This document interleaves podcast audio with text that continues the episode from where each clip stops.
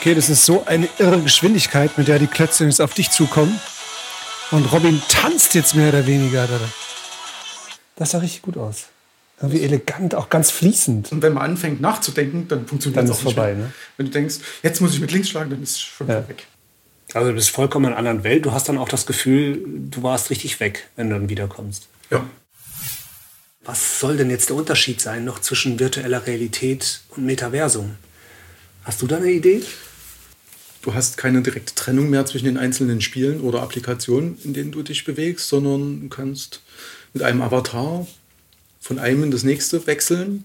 Und es gibt keine klare Trennung mehr zwischen, was weiß ich, ich bin bei Google Earth oder ich bin in einer Tech-Demo oder ich bin dann im Beat Saber.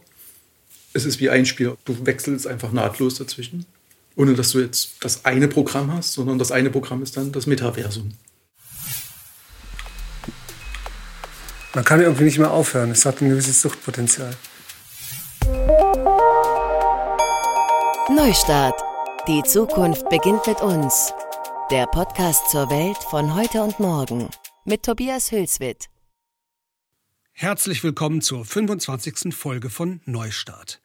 Das ist heute eine ganz besondere Folge, denn auf gewisse Weise ist es die letzte. Das heißt, Neustart wird wahrscheinlich weitergehen, aber mit kürzeren, spontanen Folgen in unregelmäßigeren Abständen. Und diese erste Staffel von 25 Folgen endet mit dieser Folge hier und heute. Diese 25 Folgen hat total cool die Kampagne So geht Sächsisch möglich gemacht, bei der ich mich dafür ganz herzlich bedanke. Für mich und hoffentlich auch für euch, liebe HörerInnen, waren diese 25 Folgen eine unglaublich spannende Reise. Ich habe wahnsinnig viel gelernt. Beispielsweise war mir nicht klar, dass die Menschheit durchaus noch vier Milliarden Jahre auf der Erde leben kann. Daniel Bemmerer, Leiter der Teilchenbeschleunigeranlage im Dresdner Felsenkeller, hat mir erklärt, warum er das glaubt. Ich wusste auch nicht, Achtung, kleiner Karlau jetzt, dass auch die Steinzeit ihre Einsteins hatte. Einer davon ist zum Beispiel viele tausend Jahre vor unserer Zeitrechnung auf die Idee gekommen, eine sogenannte Kreisgrabenanlage elliptisch anzulegen, was der Laufbahn der Erde um die Sonne entspricht und damit die Himmelsbeobachtungen von einer solchen Kreisgrabenanlage aus viel effizienter machte. Die Archäologin Regina Uhl hat mir das erklärt, als wir gemeinsam eine solche Anlage besucht haben und überlegten, wie Forschung und Erkenntnisgewinn und in Anführungszeichen Wissenschaft also auch Zukunftsbewältigung, eigentlich in der Steinzeit aussahen. Und man spürt in dieser Ellipse die Schönheit und Eleganz einer Denkfigur, wie man sie zum Beispiel eben auch in Einsteins berühmter Formel E gleich m mal c hoch 2 findet. Von der ja viele Physiker sagen, dass sie eine besondere Schönheit hat, eben weil sie so in Anführungszeichen einfach und effizient ist. Nicht gewusst habe ich auch, dass man bald Kuhmilch kaufen können wird, die in Tanks produziert wird von Bakterien. Also originale Kuhmilch, echte Kuhmilch, nur ohne Kühe, ungelogen. Der Molekularbiologe Alexander Grundmann hat mir das in Folge 21 erklärt. Besonders geschickt hat mich, wie am Ende die thematischen Fäden der unterschiedlichsten Folgen zusammengelaufen sind. In Folge 20 hat mir, wie gerade schon erwähnt, Daniel Bemmerer zum Beispiel erläutert, dass die Menschheit mit einer neolithischen Lebensweise noch sehr, sehr lange auf dieser Erde wird leben können. Und in Folge 13 hatten wir von der eben auch schon genannten Regina Uhl gelernt, dass praktisch alle Umweltprobleme, mit denen wir heute kämpfen, Folgen der bäuerlich sesshaften Lebensweise sind, die vor etwa 10.000 Jahren ihren Anfang nahm, in Mesopotamien und in der Levante, und dann im Laufe der Jahrtausende als sogenannte reisende Idee, als Traveling Idea, ihren Weg nach Europa fand. Man nennt das auch die Neolithische Revolution. Rasanter Bevölkerungszuwachs, Flächenverschleiß, Pandemien, Artensterben, Umweltzerstörung, all das lässt sich direkt mit der neolithischen Revolution, also dem Beginn der bäuerlich sesshaften Lebensweise, in Verbindung bringen. Das heißt, die Probleme, deren Ausgangspunkt wir heute in der Regel in der Industrialisierung vor gut 150 Jahren sehen, sind in Wahrheit, zumindest von ihren Wurzeln her, viel älter, nämlich 10.000 Jahre.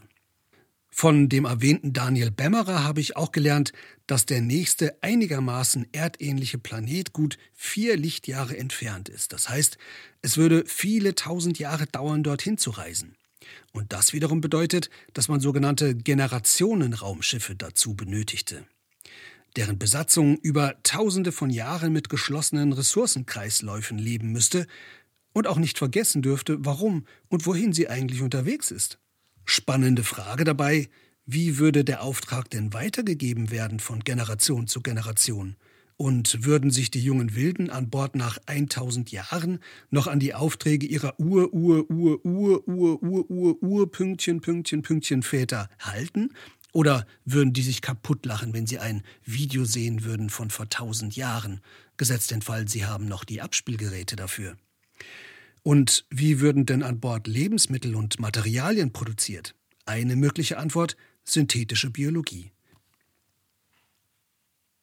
Mit entsprechender DNA ausgestattete Bakterien könnten eben nicht nur Milch produzieren, sondern auch vieles andere mehr. Treibstoff zum Beispiel, Alkohol, auch nicht unwichtig, und so weiter.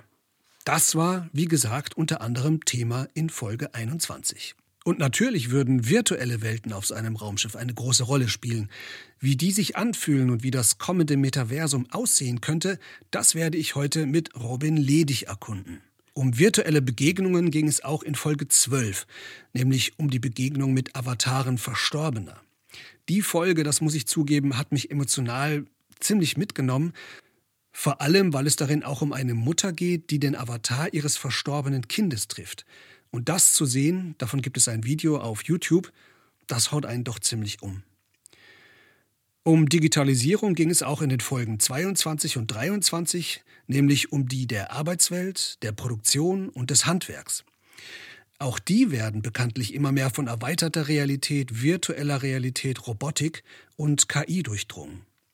Dass künstliche Intelligenz und Algorithmen dabei per se nie objektiv und neutral sein können, haben wir in Folge 5 von Sabine Müller-Mall gelernt. Wahnsinnig wichtig, finde ich, weil wir uns in Wirtschaft, Politik und ja auch im Privatleben immer mehr von Algorithmen bestimmen lassen, in dem Glauben, dass sie die objektiveren und damit besseren Entscheidungen treffen könnten als wir selbst. Was schlichtweg falsch ist, weil alles von den Daten abhängt, mit denen sie trainiert werden, und die stecken voller menschlicher Vorurteile, die die Maschine dann reproduziert.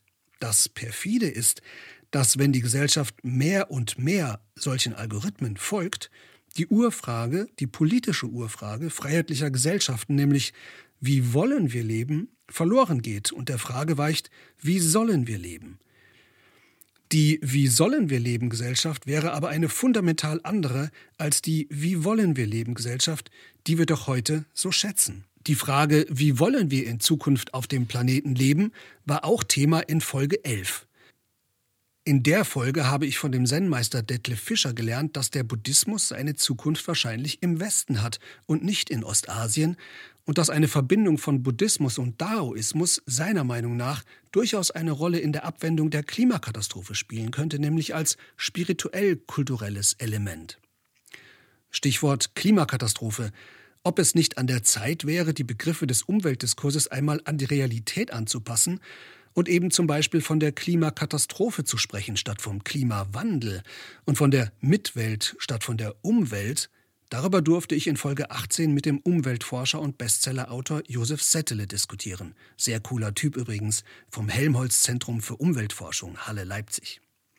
Mitwelt statt Umwelt, weil sie eben nicht irgendwie so losgelöst von uns um uns herum da ist, sondern weil wir mit ihr leben und auch mit ihr untergehen, wenn sie untergeht. Und das, das habe ich von Josef Settele und auch in Folge 19 von Dietrich Borchardt lernen müssen, tut sie gerade ganz schlicht und ergreifend. Unzählige Arten sterben in atemberaubender Geschwindigkeit aus. Der Boden unter unseren Füßen trocknet aus. Und das Reden von einer 1,5 Grad Erwärmung ist eigentlich nur eine weitere Selbstberuhigung, denn diese Marke ist schon heute nicht mehr wirklich realistisch, weil die CO2-Emissionen global aktuell zu statt abnehmen und in 2022 wahrscheinlich einen neuen Rekord erreichen werden, obwohl das komplette Gegenteil passieren müsste. Dass deshalb Überlegungen zu Geoengineering, das heißt zu gezielten großtechnischen Eingriffen ins Klimasystem, beispielsweise durch das Ausbringen von Schwefel in die Atmosphäre, wahrscheinlich leider nicht bloße Theorie bleiben werden, Das habe ich in Folge 4 von Johannes Quaas gelernt. Er ist Meteorologe an der Uni Leipzig und einer der weltweit führenden Experten in Sachen Geoengineering. Über Zukunftsaussichten wie die einer Welt, in der der Mensch das Klima gezielt zu steuern versucht, könnte man durchaus verzweifeln, finde ich jedenfalls. Aber zum Glück gibt es immer noch Menschen, die Hoffnung machen, indem sie die Welt mit guten Ideen in gute Richtungen voranbringen. Einer davon ist Florian Kiel, der in Leipzig eine neue Art von Pflege initiiert, nämlich die Quartierpflege, in der die Quartiersbewohner die Pflege der Alten übernehmen und alle im Viertel davon profitieren. Mit Florian habe ich in Folge 16 gesprochen, das war sehr inspirierend.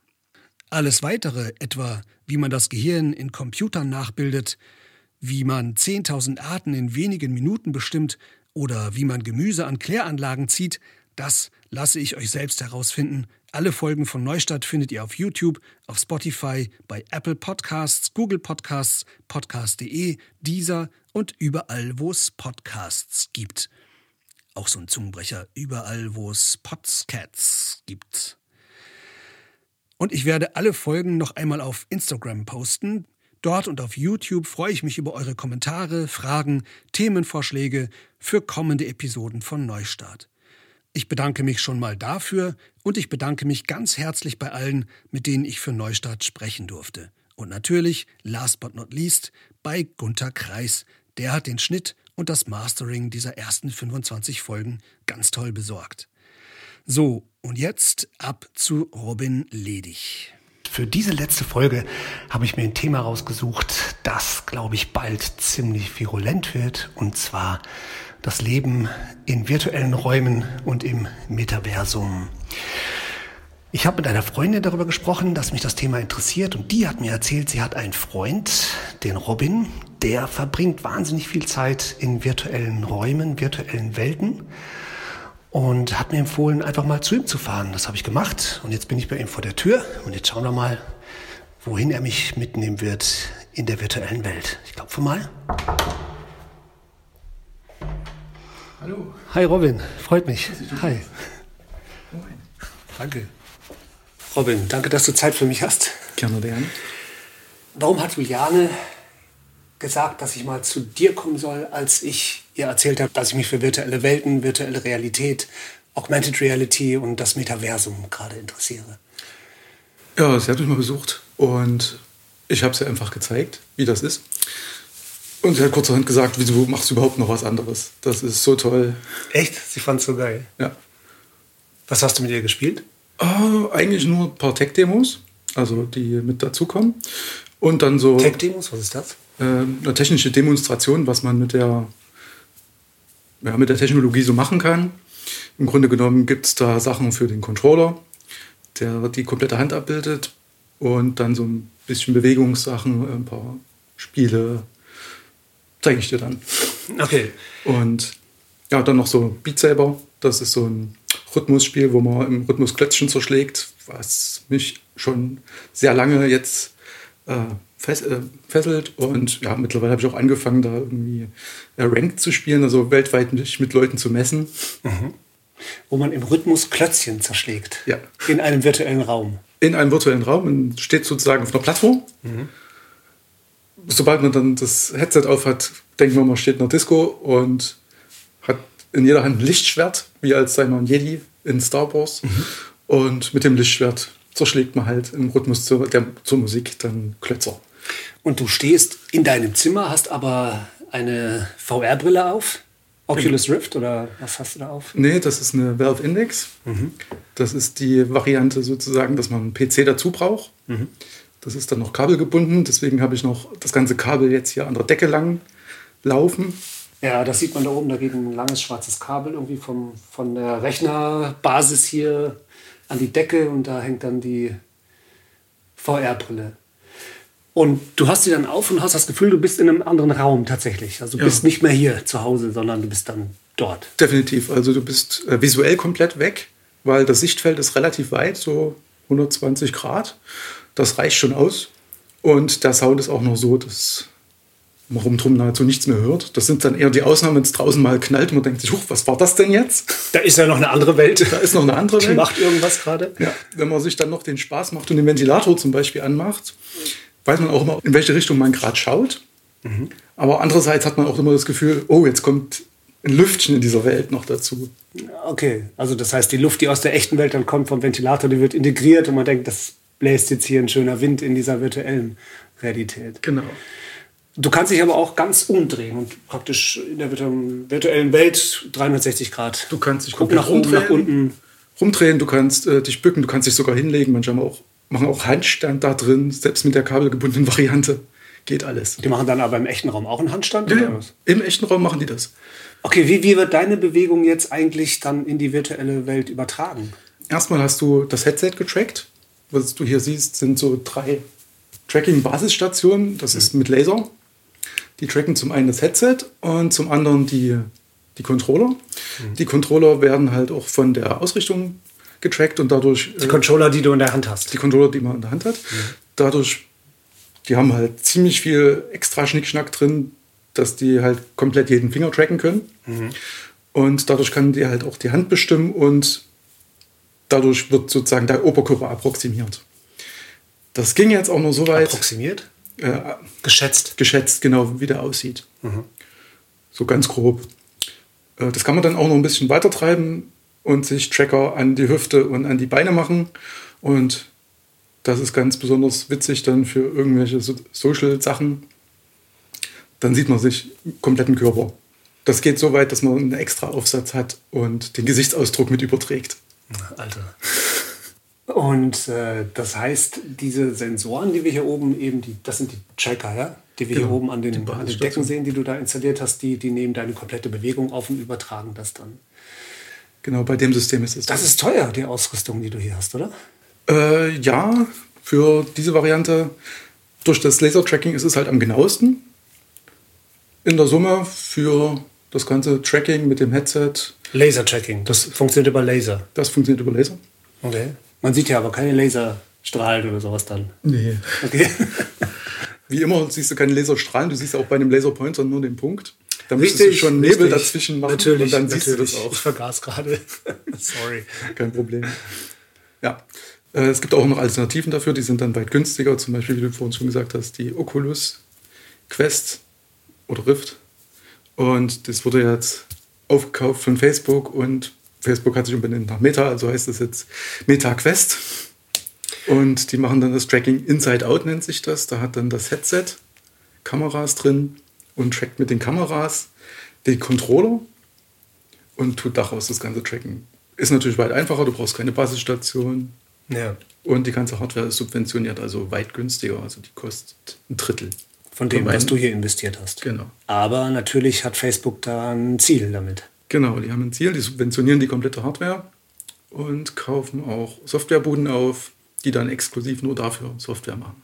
Also sie machen es billig, damit möglichst viele Leute in ihr Metaversum irgendwann mal eintreten und dann ziehen sie die Daten und damit machen sie ihr Geld. Genau. Und was mich besonders schockiert hat, es gibt einen Social Room von Facebook zum Chatten, also das Chatprogramm der VR-Welt. Und da gibt es im Kleingedruckten die Nachricht, da darf sich ein Facebook-Moderator unsichtbar einschalten und mithören. Oh, krass. Ohne dass jemand mitkriegt. Ohne dass es jemand mitbekommt. Okay, dann werden nochmal Daten gesammelt. Genau, ja, das kannst du dir ungefähr vorstellen, wie bei uns sitzt jetzt hier noch einer mit drin. Den siehst du nicht, hörst du nicht. Genau. Der hört alles mit. Okay. Gut, das ist vielen ja irgendwie egal, ein bisschen, ne, solange der Service super ist. Genau. Aber dir war es nicht egal und deshalb hast du dir so eine Ausrüstung praktisch selber zusammengestellt, um da unabhängig zu sein. Das war zum einen das. Zum anderen, ich bin jetzt nicht so der Facebook-Freund und zu der Zeit war die Oculus Quest 2, die jetzt derzeit draußen ist, oder die Meta Quest 2, noch nicht draußen. Und ja, man braucht halt einen Facebook-Account oder Meta-Account, deswegen ist das ganze Ding auch offiziell in Deutschland nicht erhältlich, weil diese, diese Verknüpfung äh, ist datenschutzrechtlich zweifelhaft, deswegen wird es in Deutschland gar nicht erst verkauft und man muss mhm. die aus dem Ausland bestellen. Wie ist denn das jetzt, wenn so ein Metaversum wirklich starten würde? Und wir können uns gleich noch mal darüber unterhalten, was eigentlich der Unterschied jetzt wäre zu virtueller Realität, die es schon gibt. Wäre das dann so wie beim Internet, dass das ähm, auf kurz oder lang eigentlich monopolisiert werden würde von den einschlägigen großen Facebook, Apple, Google, Microsoft? Das ist das Amazon Ziel. Vielleicht noch. Das ist Das, das, ist Ziel. das Ziel von denen. Das ist das Ziel von äh, derzeit Facebook oder Meta. An die Umstellung muss man sich auch erstmal gewöhnen. Die wollen ihr Image aufpolieren. Ja, das ist das große Ziel. Da wurde auch initial mal gesagt, ja, wir machen das, damit die anderen da nicht rein können, damit wir da die Kontrolle haben. Jetzt haben sie, das haben sie aber schön jetzt derzeit unter den Teppich gekehrt. Nee, nee, das ist nicht mehr so. Aber am Ende läuft es darauf hinaus. Und da sind jetzt auch schon die Stimmen da unter den YouTubern und anderen Influencern so, dass wenn wir jetzt nicht aufpassen, den Start verpassen, dann äh, wird uns da sozusagen unsere VR-Welt, unsere offene VR-Welt unter den Füßen weggezogen und Wenn, wir, wenn wir die unabhängigen freien User sozusagen. Genau. Und Leute wie du, ihr seid jetzt schon die letzten Mohikaner bald. ja, wo wir eigentlich noch die Early Adopter sind. Und dann hast du eigentlich überall drin dann Werbung. Also kannst du dir dann in jeder virtuellen Welt eine Werbebanner vorstellen. Oder du kaufst das Premium-Abo. Hast du doch heutzutage auch so, dass wenn du Premium-Abo hast, überall noch Werbung drin ist. Guck, ich habe keins, deshalb weiß ich das nicht. Wie viel Zeit verbringst du denn in virtuellen Welten? Ach, eigentlich gar nicht so viel. Das kommt immer drauf an, was ich gerade so für Software finde, die mich fesselt. Also wo zum Beispiel das neue Half-Life herausgekommen ist, weswegen ich mir eigentlich die VR-Brille gekauft habe, da habe ich schon mal vier, fünf Stunden am Tag drin verbracht. Das hat man dann allerdings einmal durchgespielt und dann, ja, sind es vielleicht mal so fünf Stunden die Woche. Die größte Zeit verbringe ich damit, dass ich Beat Saber spiele. Und dann spiele ich dann eineinhalb Stunden am Stück, bin komplett durchgeschwitzt und habe meine Sporteinheit für den Tag. Wir gucken uns mal ein paar Spiele zusammen an, dann kannst du mir die einzelnen nochmal erklären. Okay, die kommen hier sehr schnell an. Ziemlich dynamische Mucke. Und man muss das ganz schön koordinieren. Oh, was ist denn das jetzt? Wow. Kommt jetzt so eine komische Glibberwand auf mich zu. Ja, der Wand gilt es auszuweichen. Was? Der Wand soll ich ausweichen? Ja. Und am besten machst du mal noch einen Schritt zurück, sonst ist mein Fernseher kaputt. Wieso, was macht die Wand? Geh noch mal einen Schritt zurück, sonst ist mein Fernseher kaputt. Ah, ich darf nicht im Raum rumrennen. Gell? Ja. Das ist geil. Total cool.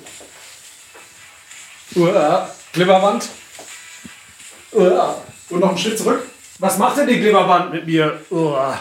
Level failed. Okay, der hat mich voll erwischt. die Punkte weg.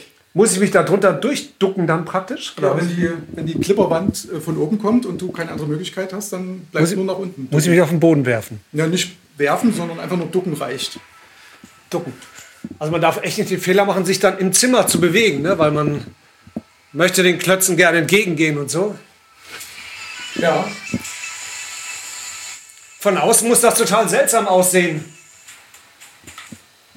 Okay, anderer Song und normale Schwierigkeit jetzt. Viel Spaß.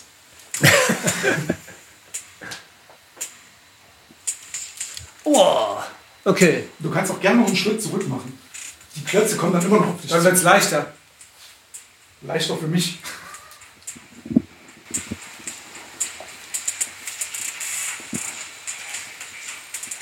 Das ist geil, weil das echt immer im Rhythmus ist. Das ist eigentlich wie Schlagzeug spielen.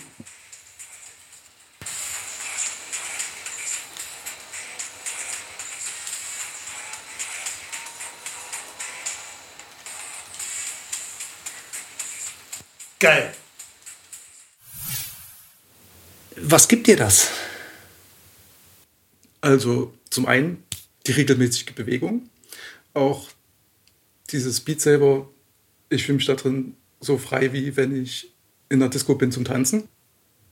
Das andere ist, ja, ich bin komplett, also ich bin auch gerne ein Zocker, Computerspiele und da ist man halt einfach drin, richtig immersiv. Man kann ganz andere Sachen machen. Man braucht seinen kompletten Körper, man braucht seine kompletten Sinne, nicht nur dieses kleine Stück, was man sonst immer an dem Bildschirm sieht, der, den man vorhin hat. Beim Zocken, beim, beim Game. Zocken. Oder wenn es sogar heutzutage die Mobile Games sind, wo es sogar noch kleiner ist. Das ist mhm. genau das Gegenteil. Du hast das komplette Sichtfeld, du hast mhm. den kompletten auditiven. Du hast nichts weiter drum, du bist komplett drin und du ja, siehst nichts anderes mehr. Ich kann dir mal kurz zeigen, wenn du willst. Setze einfach die Brille ab. Ja. Ich kann dir mal zeigen, wie das bei mir aussieht mittlerweile. Ja, ja, ja, zeig mir das mal.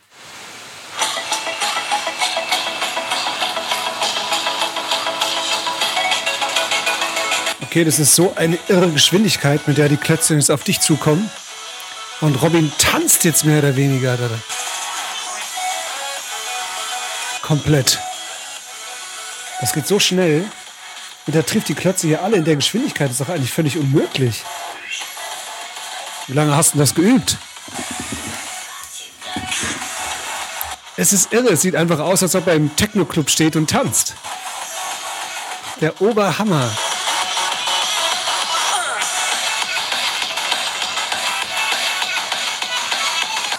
Und das Schlagzeug hier, das ist äh, praktisch Robin.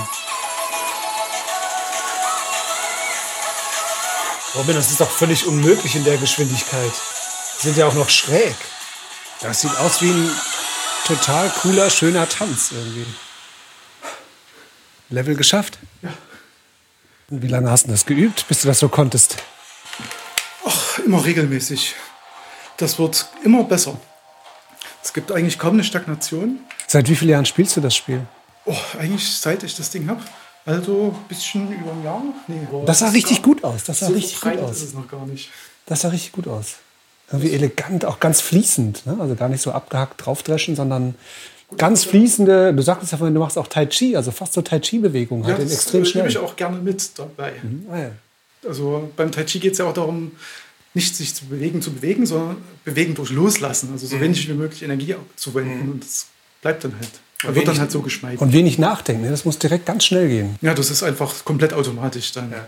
Man sieht einfach nur, also man sieht eigentlich nicht direkt bewusst irgendwas und wenn man anfängt nachzudenken, dann funktioniert es auch nicht vorbei, mehr. Ne? Wenn du denkst, jetzt muss ich mit links schlagen, dann ist es schon ja. weg. Also du bist vollkommen in einer anderen Welt. Du hast dann auch das Gefühl, du warst richtig weg, wenn du dann wiederkommst. Ja. Ist das erstmal komisch, wenn du die Brille absetzt? Und dann huch, ja, immer noch was hier, die Wohnung, ah, okay. Ja, initial die ersten paar Mal mhm. war es komisch. Jetzt mittlerweile nur noch, wenn ich äh, gewisse Bewegungsmodi nutze. Zum Beispiel hat man neben Controller einen Joystick. Mhm. Äh, mit dem kann man sich stellenweise bewegen, indem man den Joystick einfach vorwärts drückt. Und das ist am Anfang sehr, sehr ungewohnt und ich habe mich immer noch nicht komplett dran gewöhnt. Das ist wie, wenn einem schlecht wird nach dem Autofahren als ah, ja. Kind. Okay. Und dann setzt man die Brille ab und dann kann es schon mal sein, dass sich das um einige Sachen dreht. Okay. Ja, also es gibt auch solche Freaks, nenne ich es jetzt mal, die machen Challenges von einer Woche bis einem Monat, dass die komplett die ganze Zeit nur die Brille aufhaben. Und wenn, wenn halt der Akku alle ist, dann wechseln sie die Brille und setzen die andere auf. Oder wenn sie mal ins Bad gehen müssen oder um sich was zu essen zu machen, dann setzen sie halt die Brille auf, die kein Kabel hat. Und haben die selbst beim Schlafen auf, sprich, die machen die Augen zu, träumen und machen die Augen wieder auf und sind wieder im VR. Wie geht's denen nach dem Monat? Die brauchen irgendwie eine Stunde oder so und dann ist aber alles wieder komplett normal. Haben jetzt auch keine Kopfschmerzen. Es ist einfach nur so kurz mal, dass die Augen sich wieder an die Distanz gewöhnen. Aber das, was ich gehört habe, ja, soll keine Auswirkungen gehabt haben. Würdest du sagen, dass das irgendwas auch mit Flucht zu tun hat? Das würden ja viele erstmal denken, wenn sie das so hören. Ne? Denkt, okay, da ist einem die Realität zu viel oder so? Ach, naja, ich denke eigentlich nicht, dass das mehr Flucht ist als ein normales Computerspiel. Es ist einfach eine andere Dimension. Oder Bücher lesen. Genau, das sind Bücher ja fiktive. Welten. Die einfachste Variante. Da braucht man halt am meisten seine Vorstellung. Hier nimmt man den Vorstellungsaspekt weiter weg und geht halt mehr in dieses, ich bin jetzt komplett drin. Mhm. Es ist halt eine neue Qualität dessen. Aber und nicht du, mehr. Und du hattest nie das Gefühl, dass ähm, du Zeit, die du da verbringst, jetzt auch besser in der Realität verbringen könntest, weiß ich, in einen Sportverein gehen oder draußen Sport machen oder Leute treffen oder anderes? Eigentlich nie, weil die meisten Spiele kannst du jederzeit aufhören. Ist nicht so wie bei irgendwelchen Online-Suchtspielen du dafür belohnt wirst, länger drin zu bleiben. Das kann natürlich dann auch passieren. Mhm. Gerade wenn das dann monopolisiert wird, dann wird ja halt auch viel Acht darauf gegeben, dass du möglichst viel Werbung siehst und lange drin bleibst. Aber solange das noch nicht ist, bist du jederzeit in der Lage zu sagen, okay, ich speichere mal aus. Also machst das relativ kontrolliert. Du willst erstmal unabhängig bleiben von Leuten wie Meta und äh, hast dein eigenes Equipment deswegen und, und kontrollierst auch schon so deine Zeiten, die du spielst. Oder passiert es dir, dass du mal so eine Nacht wegspielst und denkst, nee. oh, so, ups, wo ist die Nacht? Das ist mir als Kind passiert. Das ist schon ein paar Jahre her. Seit wann zockst du? Ah, ich zock eigentlich fast seit ich denken kann, selbst noch zu Ostzeiten. Ach ja? Hat äh, mein Vater irgendwoher einen Rechner gehabt also das war, oder kurz nach der Wende. Also eigentlich direkt 89. Ja. Direkt nach der Wende dann. Ja, und dann, oder schon vorher, ja. Das ist also für dich eine Art Normalität einfach. Genau. Das gehört zum Leben dazu. Man unterhält sich so selbst. Mal zusammen mit Freunden, mal alleine, mal zeigt man wem was. Ich habe auch früher schon Spiele programmiert. Mhm. So bin ich eigentlich auch zum Programmieren gekommen und das ist jetzt mein Job. Genau, das haben wir doch ganz vergessen. Du bist äh, Informatiker oder ja. Softwareentwickler. Genau. Virtuelle Realität haben wir schon lange. Erweiterte Realität, Augmented Reality, das kommt jetzt wohl noch so dazu. Das hieß also, dass man, wenn man in die reale Welt schaut und man hat eine entsprechende Brille auf oder man hält das Smartphone davor, dann kriegt man noch Zusatzinformationen zu dem Objekt, was man gerade sieht zum Beispiel. Und das kann man sich vorstellen in Fertigungsprozessen oder so, oder wenn eine Maschine kaputt ist, dass man dann sozusagen durch so eine Brille eine Anleitung kriegen kann, wie man was repariert und so weiter. Und virtuelle Realität ist eben, was du gerade beschrieben hast, dass man komplett in einer anderen Welt ist. Genau. Und jetzt kommt Facebook slash Meta an mit dem Metaversum. Und zum Beispiel der Gründer von Second Life, habe ich heute gelesen, der sagt, kann sich das nicht vorstellen. Er sagt, das wird so nicht, nicht kommen. Aber die Frage ist eigentlich, was wird nicht kommen? Weil was soll denn jetzt der Unterschied sein noch zwischen virtueller Realität und Metaversum? Hast du da eine Idee? Ähm, ja, ich habe mich mit der Literatur befasst. Also da gab es ein relativ bekanntes Buch, was auch verfilmt wurde, Ready Player One. Da, da kommt auch der Begriff äh, Metaversum her. Der kam noch ah, aus, einem, noch ein bisschen früher. Aus genau. einem Buch eher. Genau, das war Neil Stevenson in seinem Roman Snow Crash, da kommt der Begriff Metaverse her, das war im Jahr 1992. Och, so frisch noch. so frisch? Hm, genau, hat 20 Jahre. Ja. ja. noch relativ frisch. Ne? Ja. ja. Also im Grunde genommen, was ich mir darunter vorstelle, ist eigentlich nur, du hast keine direkte Trennung mehr zwischen den einzelnen Spielen oder Applikationen, in denen du dich bewegst, sondern du kannst mit einem Avatar von einem in das nächste wechseln am besten noch mit Personen, die du gerade in deinem Spielumfeld hast oder in deinem Metaversumsumfeld. Und es gibt keine klare Trennung mehr zwischen, was weiß ich, ich bin bei Google Earth oder ich bin in einer Tech-Demo oder ich bin dann im Beat Saber. Im Spiel. Ja, das Metaversum ist halt sozusagen, dass du, also in meiner Vorstellung oder wie es halt auch bei Ready Player One war, es ist wie ein Spiel, ob du jetzt gerade ein Rennspiel oder einen Shooter oder einen, ähm, ja, eine Lehre hast du wechselst einfach nahtlos dazwischen. Ohne dass du jetzt das eine Programm hast, sondern das eine Programm ist dann das Metaversum. So stelle ich mir das vor. Okay, so als ob du aus einem Spiel durch eine Tür gehst in ein anderes Spiel rein. Genau. Von da gehst du halt wieder ins Spiel rein und von da gehst du durch eine weitere Tür und kommst in deine Arbeitsumgebung, zum Beispiel in dein Büro, wo du mit anderen Avataren sitzt und arbeitest. Und dann gehst du danach vielleicht einen Kaffee trinken in einem virtuellen Café mit jemand und dann äh, gehst du wieder durch eine Tür und bist wieder in einem Spiel. Ja, so stelle ich mir das vor.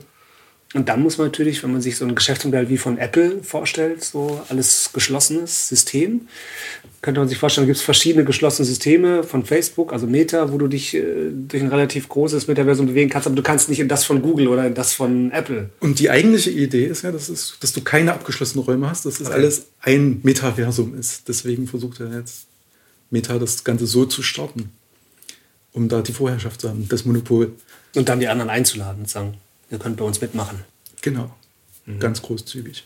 Mhm. Für einen kleinen Obolus. Okay. Man wird sehen, es wird spannend. Definitiv. Also der Markt ist die ganze Zeit am Umkrempeln. Es gibt nahezu ja, wöchentlich News über neue Software, über neue Hardware. Die Technologie ist am Springen von äh, Handschuhen, womit man jetzt Sachen greifen kann und dann spürt, was man greift, mhm. Über äh, automatische Dioptrienanpassungen. Man wird also auch andere Avatare anfassen können, genau. spüren können. Bis hin zu, ich habe mir jetzt gerade neu eine Haptikweste gegönnt. Mhm. Das heißt, man spürt dann, wenn man in einem Shooter angeschossen wird, von welcher Richtung man angeschossen wird. Krass. Krass. Ich habe so Roboterhände. Okay, oh, da liegt jemand. Oh, eine Leiche. Alte Scheiße. Ah ja, das ist doch ein Zombie. Ja? ja. Oh, shit, ich hasse Zombies. Keine Angst, der ist tot. Alright, was mache ich mit dem jetzt? Du könntest dir den Spaß machen und äh, kannst mal direkt hingehen und direkt hin teleportieren. Ja. Und jetzt kannst du den mal aufheben. Aufheben? Aufheben, ja. Und was soll ich mit dem machen? Runterwerfen oder? Guck dir den doch was mal an. Der sieht so ekelhaft aus. Mir wird schlecht. Das Blut glitzert. Was, soll ich, was kann ich mit dem machen? Was geben denn deine Hände her? Oh. Oh. Ich werfe den da runter, okay? Ich fasse den jetzt an. Oh. Nee, der hängt fest. Und die Lösung ist ihn am Arsch zu fassen. Wie ein Zombie am Arsch gefasst. Da kann man sich eigentlich sogar vorstellen, dass irgendwann mal die kommenden Generationen auch teilweise diesen Unterschied gar nicht mehr machen werden ne? zwischen äh, diesen Welten und der physischen Welt. Inwiefern meinst du das? Naja, für mich, ich bin ja ein Non-Digital Native, für mich ist das immer noch relativ klar getrennt gewesen, immer so die digitalen Medien und Technologien, die sind halt neu dazugekommen und das ist für mich eine ganz klare Unterscheidung, ob ich jetzt ein Festnetz benutze oder mein Smartphone benutze. Oder ich finde das immer noch irre, dass ich Google Maps benutzen kann und mich das durch die Stadt navigiert und ich da so einen kleinen Computer in der Tasche habe und so. Das ist schon nichts Normales für mich. Ne? Aber wenn ich meine kleine Tochter äh, anschaue, die sechs ist, die kennt natürlich so, so, einen Unterschied nicht. Für sie ist das alles, gehört das alles zur normalen Welt dazu. Und ähm, so wo du das gerade erzählst, also wenn sozusagen die virtuelle Welt so plastisch und so echt wird, schon allein optisch, und du da drin eben normalen Knopf drücken kannst, ja, und das Gleiche passiert. Oder den, den Steuerknüppel bewegen kannst und es passiert was und du spürst es irgendwie auch noch. Dass es für die nicht mehr so eine Frage sein wird, okay, ich gehe jetzt in die virtuelle Welt und jetzt gehe ich wieder in die normale Welt, sondern dass das wirklich verschmilzt irgendwie. Das kann ich mir in gewissem Grad vorstellen, aber jetzt auch gerade, wo du deine Tochter erwähntest, es gab eine Studie, dass äh, Kinder bis zu einem gewissen Alter, ich glaube so 14, 15, noch gar nicht dazu in der Lage sind, die virtuellen Realitäten gut wahrzunehmen, weil das Körpergefühl noch nicht, gar nicht so weit ausgebildet ist. Ach so. Und die sozusagen dieses, diese Übelkeit wie beim Autofahren viel eher haben und viel intensiver. Das heißt, das wirst, da wirst du nicht so diesen Effekt haben, denke ich, dass die so schnell reinwachsen, sondern dass es auch erst später kommt. Ah, ja. Dadurch auch eine klarere Trennung zwischen Realität und virtueller Realität bleibt. Ah, ja, und das fände ich auch ganz gut, weil man muss erstmal in der einen Realität ankommen, bevor man sich in die zweite begibt. Hm. Ist das der Hammer? Jetzt bin ich in Los Angeles. Pasadena, Altadena. Da muss ich hin. Ey, gleich sind wir da. Ist ja der Hammer. Man kann irgendwie nicht mehr aufhören. Es hat ein gewisses Suchtpotenzial. Also Fazit, das ist schon wirklich sehr immersiv ist das Wort, glaube ich, dafür. Ne? Das heißt, es zieht einen so richtig rein. Man taucht ein, man ja. merkt nichts anderes mehr, man ist komplett drin. Ja. Und wir haben festgestellt, die Zeit verfliegt. Also ich dachte eben, ich hätte 20 Minuten dieses eine Spiel gespielt. Aber es waren mindestens eine Dreiviertelstunde, wenn nicht sogar fast eine Stunde. Ja. Hammer. Und das ist toll, es ist faszinierend. Bei mir bleibt trotzdem so ein Gefühl von Vorsicht, weil ich könnte mich darin verlieren irgendwie. Und dann noch so ein Gefühl von, ich wäre doch lieber wirklich dort. Jetzt in Los Angeles zum Beispiel. Was für, also es nährt diese Sehnsucht nach, nach der realen Welt eigentlich jetzt eher bei mir. Ja, das ist eher zum Erkunden. Das Initiale ist auch sehr übereindruckig. Das nimmt dann ab. Man gewöhnt sich auch. Wie du zum Beispiel auch gemerkt hast beim Beat Saber, ich habe mich daran gewöhnt, wie, wie viel schneller die ganzen Sachen kommen. Und es überfordert einen dann weniger und gewöhnt sich halt sehr schnell dran. Und bei dir entsteht nicht der Wunsch, das jetzt irgendwie mal in der Realität zu machen oder dann eben so tanzen zu gehen auf diese Weise? Doch, doch, tanzen zu gehen auf jeden Fall. Ja. Äh, aber es ist halt ein guter Ausgleich dafür, wenn es gerade nicht geht. Mhm. Zum Beispiel Pandemiegründe. Mhm. Dafür ist es perfekt. Also es passiert dir nicht, dass Leute dich einladen, Freunde, und sagen, komm, wir gehen irgendwo hin und so. Und du sagst, nö, ich will lieber hier zocken. Nee, das passiert nicht. Das nicht, okay. Die Realität wird immer noch vorgezogen, komplett. Ah ja, okay. Ob das so bleibt, wenn die virtuellen Welten noch perfekter werden? Und mit dieser Frage im Kopf habe ich den Robin wieder verlassen. Ganz herzlichen Dank, Robin. Das war echt ein Trip. Hat mich gefreut. Und jetzt werden wir sehen, was uns die Zukünfte bringen werden. Ich habe mich wahnsinnig gefreut, dass ihr bei Neustart dabei wart. Ich hoffe, es hat euch genauso viel Freude gemacht wie mir. Und ich sage und hoffe, wir hören uns in der Zukunft.